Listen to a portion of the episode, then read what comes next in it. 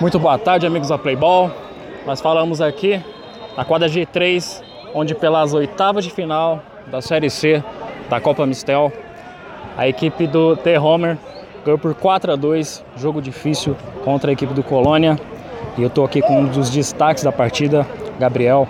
Gabriel foi ator de um golaço ali, o segundo gol, o gol que deu o um empate ali no jogo.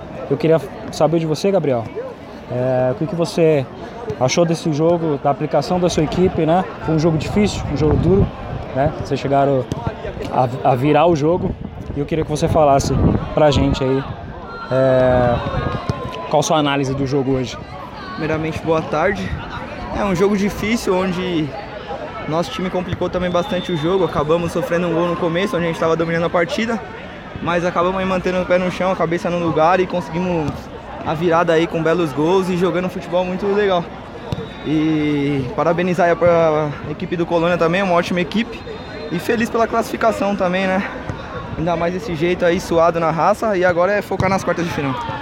Na próxima fase, vocês vão enfrentar o vencedor de La Barca ou o Dr. Elders.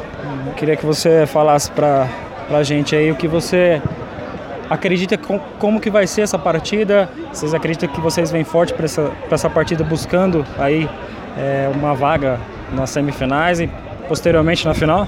Ah, vamos, vamos vir forte sim.